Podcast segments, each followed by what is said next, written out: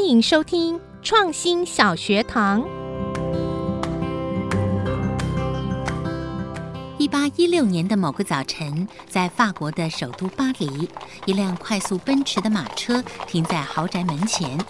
法国名医雷奈克从车里走出来，准备帮一位贵族小姐看病。雷奈克怀疑这位小姐得了心脏病，但是要听到心跳声才能确定。由于小姐十分肥胖，用传统的贴身听诊法不容易诊断。同时，贵族小姐年轻且未婚，所以雷奈克也不能直接用耳朵贴着她的胸部来听诊。据说当时雷奈克在客厅里来回踱步，一阵门外孩子们的欢呼声打断他的思维。让他想起几天前，他在罗浮宫广场看到一个孩子把耳朵贴在木头扶手的一端，其他孩子在另外一端轻轻敲打扶手，就可以传递声音。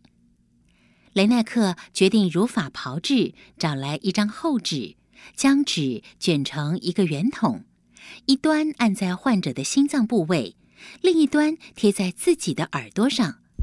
果然，他清楚地听到患者的心跳声，连杂音都听得一清二楚。雷奈克回家后，就找人用空心木管做出了历史上第一个听诊器。透过他的发明，让以后的医生可以准确诊断患者的心肺状况，带领人类的医学前进了一大步。